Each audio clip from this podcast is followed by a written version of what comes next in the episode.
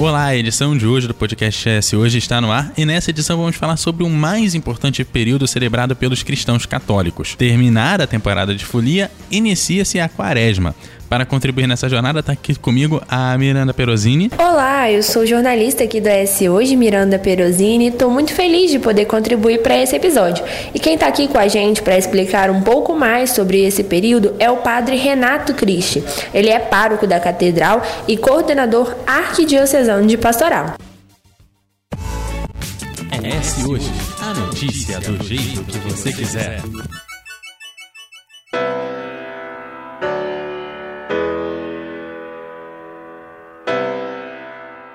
Quaresma é o período de 40 dias que antecedem a Semana Santa, data de grande significado para os cristãos. Pois é, ela surgiu no século IV junto à carta apostólica do Papa Paulo VI, que também definia que ela se iniciava na quarta-feira de cinzas e terminava no dia da missa de lava-pés. Antes disso, o período até existia, mas consistia em apenas três dias. Durante os 40 dias que precedem a Semana Santa e a Páscoa, os cristãos se dedicam à reflexão e à oração para lembrar os 40 dias passados por Jesus no deserto e os sofrimentos que ele suportou na cruz. Com os tempos modernos chegando, a quaresma continua forte no calendário. Por isso, o programa de hoje traz o padre Renato Cristi, que vai nos ajudar a compreender um pouco mais sobre esse período do ano. Que bom, muito obrigado por esse espaço, poder partilhar com vocês uh, o significado, a espiritualidade desse tempo tão bonito, sobretudo para nós católicos.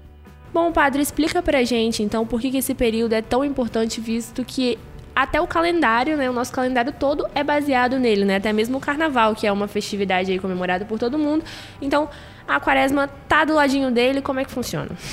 Muito bem, olha, o tempo da quaresma é um tempo de preparação para a festa mais importante dos cristãos, a festa da Páscoa, não é o Natal. O Natal é a segunda festa mais importante. A primeira, portanto, a Páscoa, a morte e ressurreição de nosso Senhor Jesus Cristo. Então, para este grande acontecimento, os cristãos se preparam durante um período chamado Quaresma. Por exemplo, quando você vai a uma festa importante, uma festa de casamento, uma cerimônia, você se prepara minimamente separa uma roupa especial, as meninas se maqueiam, os rapazes costumam até passar perfume. Nós cristãos então intensificamos uma preparação para vivenciarmos intensamente a festa da Páscoa.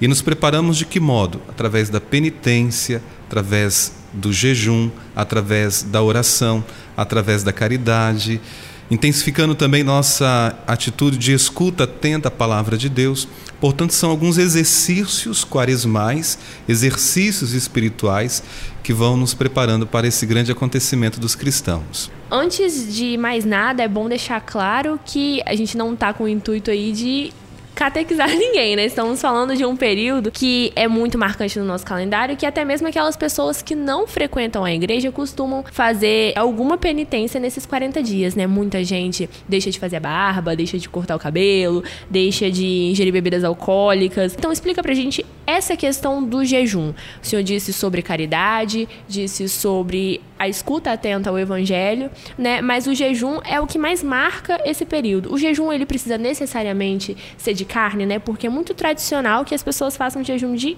carne mesmo. Então, antes de mais nada, nós estamos num país predominantemente cristão, de herança cristã. E a formação cristã, os valores cristãos influenciaram também a cultura do povo brasileiro.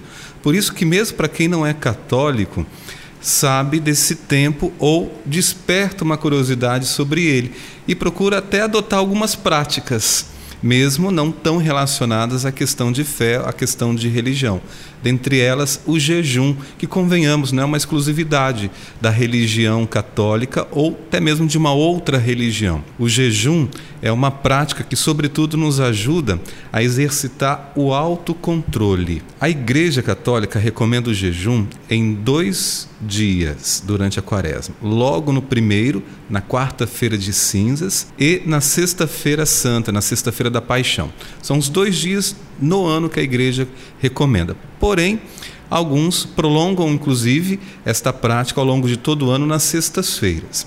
O jejum, como eu dizia, é um autocontrole.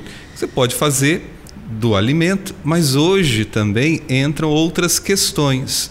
Tudo aquilo que é excesso na sua vida, você deve buscar o autodomínio, o autocontrole. Por exemplo, hoje é muito recomendado que se faça o jejum do acesso às redes sociais, do uso do smartphone, porque isso acaba nos dominando e nos tirando, inclusive, do relacionamento social e familiar. Quem usa excessivamente esse instrumento, talvez conveniente fazer o jejum, quem sabe, do acesso às redes sociais. Eu conheço gente que, durante a quaresma, por exemplo, não acessa o Facebook, não acessa as suas redes sociais, ou determina um momento do dia para acessar o celular, ou minimamente, ou as suas funções. É um exemplo. Um outro jejum que podemos fazer é aquele do excesso dos comentários também. Muitas pessoas têm o mau vício de falar demais, de falar dos outros, de usar palavrões que não são convenientes, né? que não nos ajudam, que não vão ajudar também a construir relações sólidas. Então, quem sabe praticar o jejum da língua, esse também é bastante atual. Agora, para mim e outros que gostam de comer, por exemplo, eu o jejum da comida ainda é bastante atual. Então o jejum deve se aplicar à realidade, ao contexto pessoal de cada um. Quais são os excessos da sua vida? Buscando responder essa pergunta, você vai saber que tipo de jejum você vai fazer. Mas reitero que a igreja recomenda o jejum de alimento, sobretudo na quarta-feira de cinzas e sexta-feira santa. No meu caso, o açúcar está aqui, ó, presente. é, tem gente que escolhe também ao longo de. Aí sim, aí já vira uma penitência, né? É, tirar o refrigerante, os doces, a bebida alcoólica é, e tantas outras coisas. Mas já faço uma ressalva, viu? Quaresma não é período para emagrecer, não necessariamente. A gente até ia tocar nesse assunto depois. ES Hoje. A notícia do jeito que você quiser.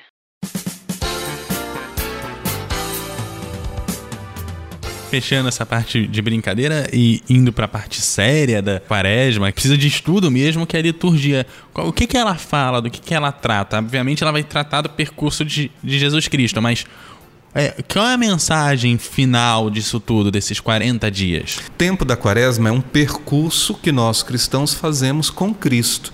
A nossa caminhada quaresmal não é uma caminhada isolada, nós fazemos na relação com Cristo, que conforme as Escrituras, impulsionado pelo Espírito Santo, foi levado ao deserto, foi conduzido até o deserto e ele permaneceu durante 40 dias.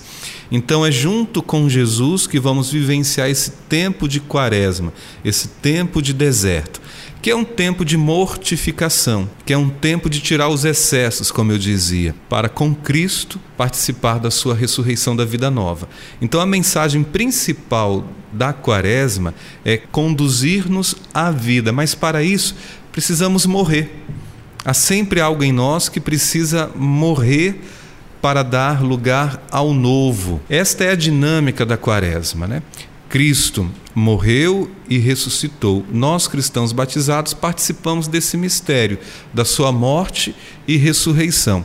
E essa dinâmica que nós chamamos pascal, os cristãos são chamados a vivenciar. A nossa vida deve ser essa experiência, essa dinâmica de morrer em nós. No caso, morrer o quê? O pecado, aquilo que nos destrói, aquilo que nos faz mal, faz mal também aos outros, para que renasça ou nasça o homem novo, a mulher nova. É essa obra que Cristo quer fazer também em cada um de nós.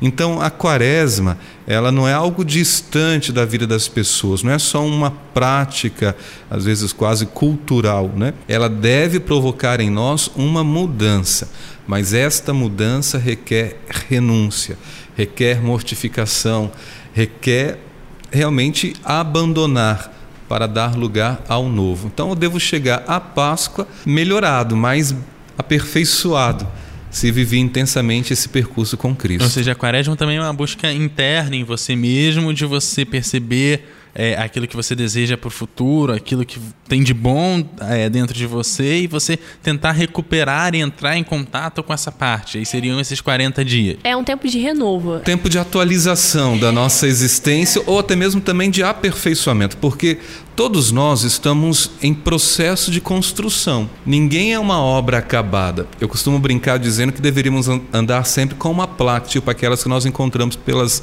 ruas da cidade Em quando estão em obras. obras, né? Desculpe-me pelo transtorno.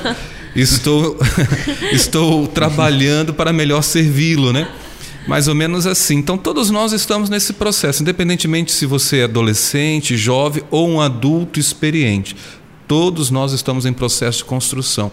Por isso que todos os anos a igreja nos dá a oportunidade de vivenciar esse momento, para fazer esse renovo na nossa vida, né? para dar lugar realmente ao homem novo, à mulher nova. Pois é, né? nesse sentido, eu, como católica praticante, já ouvi bastante também o meu pároco dizer que a gente vive numa eterna Sexta-feira da Paixão e Páscoa. A nossa vida é basicamente esse processo de, de tirar o que não nos serve mais, morrer, ressurgir, enfim. Bom, você comentou um pouco sobre essa questão da liturgia. A gente, quem conhece um pouco da Igreja Católica sabe que cada tempo litúrgico tem uma cor. Nesse período, a, a Igreja utiliza muito a cor roxa e eu queria saber o motivo. Cor na liturgia, ela assume um significado simbólico, né? O roxo é símbolo de, de penitência e de conversão. Logo depois do tempo da quaresma, nós vamos usar o branco, que é a cor da festa, né? A cor do novo. Então, durante todo o tempo da quaresma, a cor litúrgica usada é o roxo. Isso vai aparecer nos paramentos dos sacerdotes quando vão presidir a missa. Tem dias que dá uma mudada nisso, né?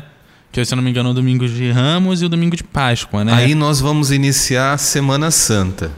Aí já vem o vermelho, já vem o vermelho, é, É, isso. aí no Ou domingo tô- de Ramos, que abre a semana maior da igreja, Semana Santa, usamos o paramento, as cores, a cor vermelha, para significar a paixão de Cristo, o sangue que ele derramou na cruz. Depois, na quinta-feira santa, à noite, iniciamos o trido pascal. Vamos usar o branco, porque é o dia que Cristo instituiu a Eucaristia. Portanto, a, a liturgia ela tem um caráter festivo, solene. Já na sexta-feira da Paixão, novamente vamos usar a cor vermelha, lembrando a morte, a paixão, morte de Cristo. E no sábado santo, na vigília pascal à noite, novamente o branco, ou até mesmo o dourado, para lembrar a vitória de Cristo, a sua glória, o seu esplendor. E quando a igreja tá de verde é tempo comum, né? O verde é o tempo comum, é o tempo ordinário da igreja. É, é o maior tempo litúrgico da igreja, que nós chamamos exatamente de tempo comum ou tempo ordinário. Isso não significa que ele é menos importante. Ao longo desse tempo, nós temos a oportunidade de caminhar também com Cristo no seu segmento, conhecendo melhor exercício do seu ministério público. Né? Aliás, a vida da gente não é feita só de festa. A gente também precisa desse tempo ordinário. Aqui no Espírito Santo especificamente, a gente tem a festa da Penha, que é oito dias depois da Semana Santa, exatamente com esse caráter festivo, já que você passa por todo esse período que você tenta se renovar, depois você passa por esse período onde você tem todo esse processo da morte, da ressurreição de Cristo e entra nessa festa eh, junto à, à Mãe de Cristo, né? Ou na nossa versão capixaba da Mãe de Cristo. Como é que vocês ligam esses dois tempos dentro da igreja? A festa da Penha ela acontece exatamente no tempo da Páscoa, ou na oitava pascal, que são os oito dias de prolongamento da festa da Páscoa. A festa de Nossa Senhora da Penha, ela vem dentro desse contexto festivo, de alegria. Por isso também ela é chamada de Nossa Senhora das Alegrias. O quadro trazido pelos portugueses é o quadro de Nossa Senhora das Alegrias, porque assim como Maria esteve aos pés da cruz do seu filho Jesus e também provou a dor, por isso também chamada de Nossa Senhora das Dores, ela também testemunhou a vitória do seu filho Jesus. Ela também participou, aliás, testemunhou a ressurreição do seu filho Jesus.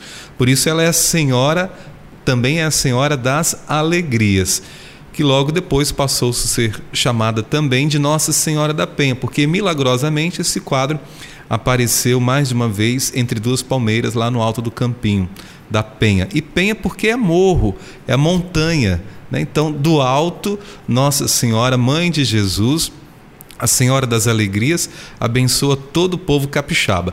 Então, esta experiência, esta vivência mariana, devocional, reforça aquilo que na liturgia nós já celebramos, a alegria de Cristo. da qual Maria, a sua mãe, participou e todos nós também temos a oportunidade de participar. É esse hoje, a notícia do jeito que você quiser. Como que o senhor, como padre, entende essa questão do modismo, né? Porque às vezes surge um modismo muito grande e uma, uma adesão não direcionada para aquele real propósito. Então, assim, apesar de ser uma tradição que virou quase uma questão cultural, como o senhor disse, tem esse conflito. Como que o senhor qual a sua opinião? Como você lida com isso? Então, nós temos que nos perguntar pela verdade dos gestos, pela verdade dos sinais. O modismo, ele é um pouco perigoso, é um porque a gente pode ser conduzido é, sem um senso crítico. Então, na igreja, quando nós praticamos o jejum, de fato ele tem uma finalidade. Como eu dizia, é esse autocontrole, essa mortificação, dominar os nossos desejos, por sua vez desordenados, né? a fim de que nós nos tornemos pessoas melhores. Então, é muito perigoso mesmo esse tipo de jejum quando nós não sabemos a verdade do seu sinal. Por que nós o praticamos e com qual finalidade? Se tratando da Igreja Católica dentro da Quaresma, ele tem uma finalidade. Agora, se você vai praticar o jejum uma outra finalidade, aí eu até recomendo que vá a um médico, né? Às vezes até a busca por essa outra finalidade pode ser um sinal de que a gente vive em excessos, né? Porque muita gente procura muitas técnicas e muitas coisas para poder suprir ou a falta ou mostrar um excesso, né? Eu acho que esse tempo religioso é muito importante para a gente entender, cristão ou não, a forma como a gente está lidando com nós mesmos e com a nossa espiritualidade, né? Acho que não importa ela qual seja, apesar de a gente estar tá falando aqui especificamente da Igreja Católica, é muito importante para a gente entender para que caminho estamos levando nossa vida, seja ela de excesso ou de faltas. Então, pensando um pouco nisso, qual é a mensagem que o senhor pode deixar para a gente, para quem está ouvindo, para entender um pouco mais sobre como aproveitar esse período de reflexão? Assim, são 40 dias, 40 dias que a gente escuta mais atentamente né, as passagens bíblicas, a liturgia. O que o senhor pode deixar para quem está escutando desse tempo? Né? O que a gente pode fazer para refletir, para melhorar nesses 40 dias? Primeira coisa, não ter medo de abrir-se a novidade de Deus, porque a quaresma, inevitavelmente, quem procura vivenciá-la vai sentir-se mais provocado, vai sentir-se mais tentado, como Jesus também foi tentado no deserto. Isso porque nós estamos trabalhando dentro de nós é, algumas questões que no dia a dia estavam perdidas, esquecidas. Então, viver a quaresma é deixar-se ser conduzido pelo Espírito de Jesus a fim de que renasça o homem novo, a mulher nova. Para isso é indispensável a decisão. Não ter medo de decidir-se por trilhar este caminho. Por exemplo, um atleta não vai chegar ao pódio se ele não decidir-se para mudar o seu ritmo de vida, tem que se esforçar, tem que ter disciplina tem que se exercitar, enfim, uma série de coisas que vai exigir um, um pouco mais dele. Na nossa vivência cristã, nesse período da quaresma, para comparar, não é muito diferente. É um tempo que vai exigir maior esforço de cada um de nós. Porém, quem vivenciá-lo vai celebrar também a alegria e a certeza da vitória. É uma pergunta que muita gente faz, é por que, que são 40 dias? Por que não, não 30? Por que não 10? Por que 40? 40 é o número bíblico nas Sagradas Escrituras, né? Aliás, todo número nas Sagradas Escrituras ele tem um significado, que não necessariamente é essa contagem matemática, né? Bom, 40 dias porque nos faz lembrar também os 40 anos do povo de Deus no deserto, em busca da sua libertação, da escravidão no Egito à terra prometida, a libertação. Moisés foi à frente conduzindo esse povo. No Novo Testamento, Cristo passou 40 dias no deserto, jejuando, em oração, em penitência. Ele é o novo Moisés que quer conduzir os que andam oprimidos à libertação, que alcancem a sua libertação. Então, por isso são 40 dias, porque também é um número simbólico que a gente na quaresma faz isso contado, né? São 40 dias. Mas vai para além da sua soma matemática. A notícia do jeito que você quiser. Não, então, antes da gente encerrar, assim, é, tem alguma característica da quaresma que é muito brasileira? Bem, a Via Sacra. A Via Sacra é um percurso, um itinerário de 14 ou 15 estações que recorda os últimos passos de Jesus até o Calvário, até a sua entrega amorosa na cruz. Costumamos fazer isso nas sextas-feiras durante a quaresma, né? E aí alguns fazem indo ao convento da Penha, por exemplo, em grupo, individual. É, também a procissão do encontro é uma outra prática, né? De um lado saem as mulheres carregando a imagem Nossa Senhora das Dores, e do outro lado saem os homens carregando a imagem Nosso Senhor dos Passos, que num lugar determinado se encontram e ali tem um sermão. Também tem um sermão das sete palavras de Cristo né, na cruz. São algumas práticas devocionais que ainda hoje se conservam. Quaresma é esse período que antecede a Páscoa, e quando chega na Páscoa, a igreja tem celebrações específicas para os dias, né? Você pode comentar um pouco sobre isso? Isso. A quaresma, ela começa na quarta-feira de cinzas e vai até a quinta-feira da Semana Santa, até a missa da ceia do Senhor exclusive.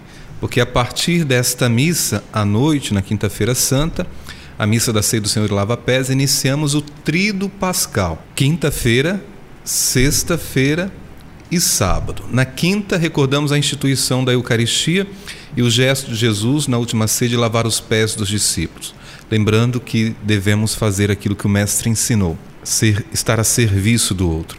Esse gesto humilde, né? Depois, na sexta-feira, temos o, a celebração da Paixão do Senhor. É o único dia que não acontece missa em nenhuma parte do mundo. Temos o rito do beijo da cruz, da adoração da cruz e depois distribui-se a Sagrada Comunhão. No Sábado Santo, acende-se as velas, prepara-se o fogo, abençoa a fogueira, acende-se o ciro pascal, porque povo que andava na escuridão agora viu uma grande luz, Cristo ressuscitou. Então, nesta noite, já começamos a celebrar a Páscoa de, de Jesus, onde também acontece o batizado a iniciação cristã, melhor dizendo, dos adultos, os catecúmenos, né? aqueles que também, depois de uma longa preparação, vão ser inseridos na vida no mistério de Cristo. Então, essas são as celebrações principais.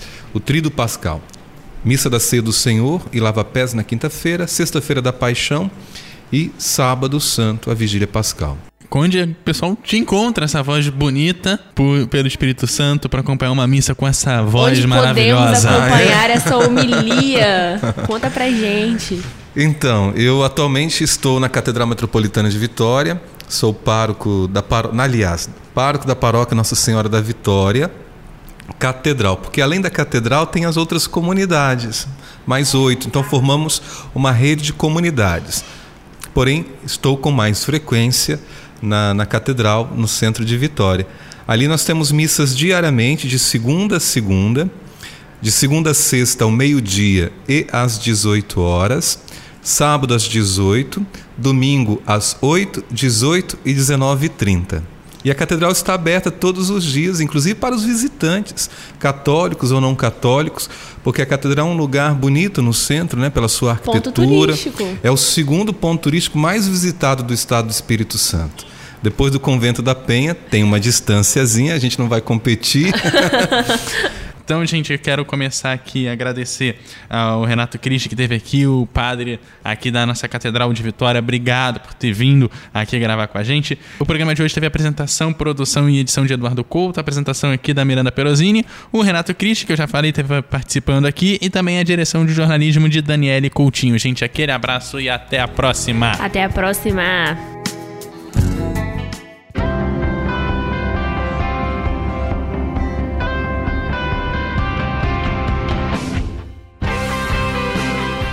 Você encontra o ES Hoje nas redes sociais, arroba ES Hoje no Twitter, Facebook e Instagram, no canal do YouTube e em shoje.com.br.